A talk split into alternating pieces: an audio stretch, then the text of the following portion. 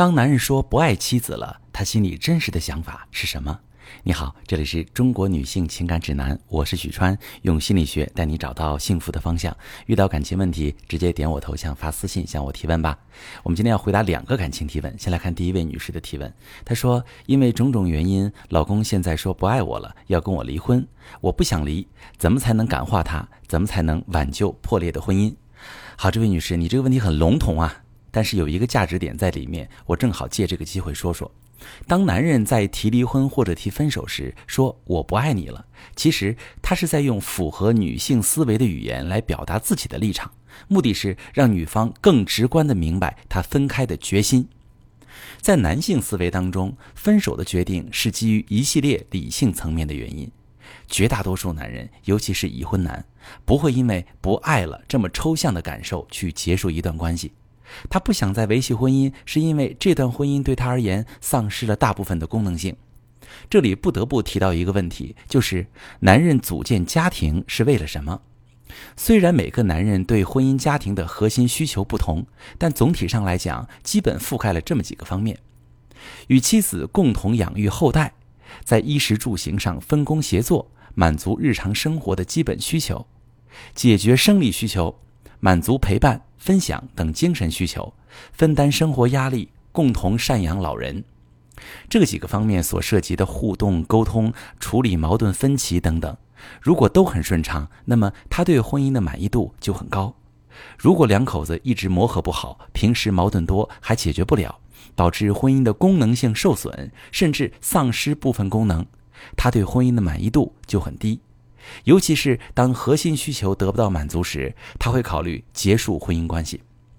但是在和妻子讨论离婚的沟通中，这些理性层面的原因很可能不被妻子认同，因为在女性思维中有“爱能解决一切”的概念。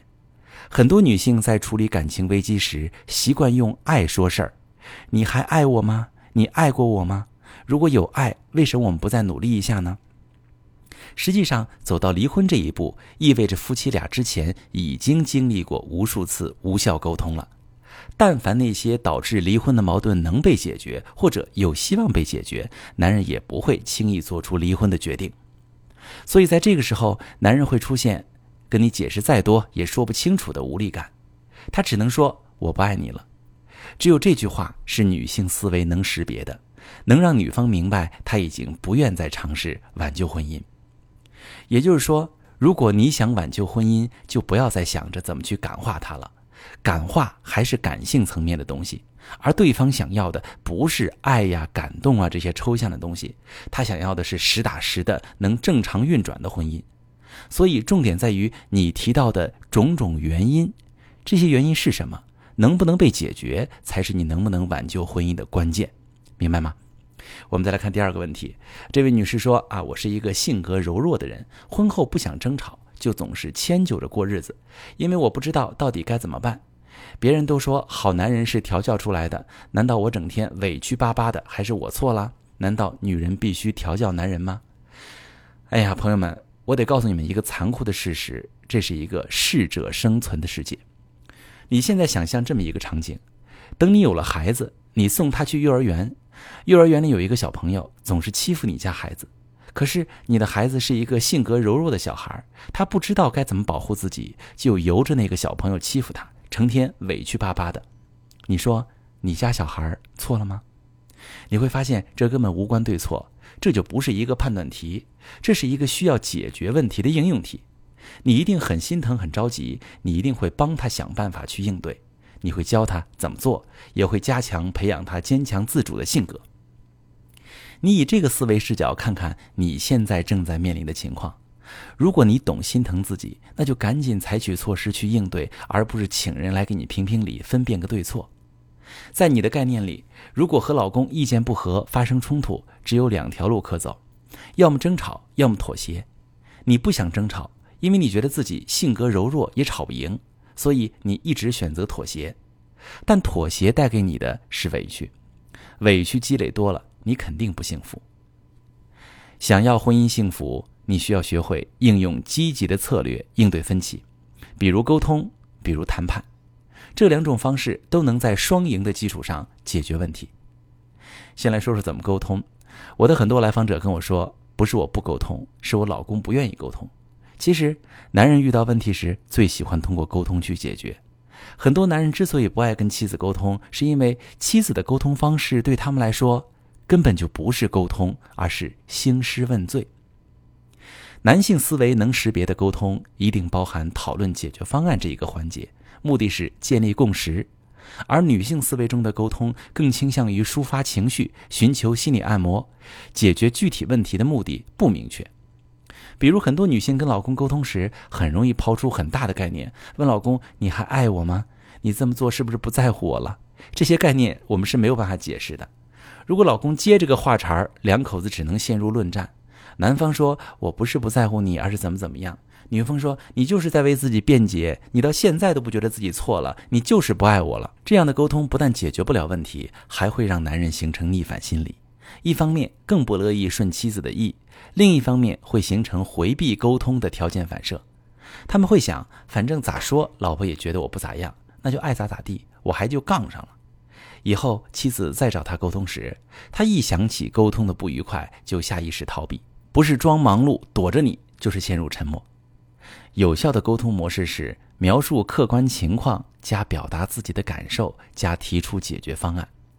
比如，老公明明下班之后很闲，还把家务都丢给你，在沟通的时候，千万不要说“我觉得你都不爱我了，结婚前你可不是这样的，你变了”等等等等，而是说：“老公，最近你下班都挺早，回家你就打游戏歇着了。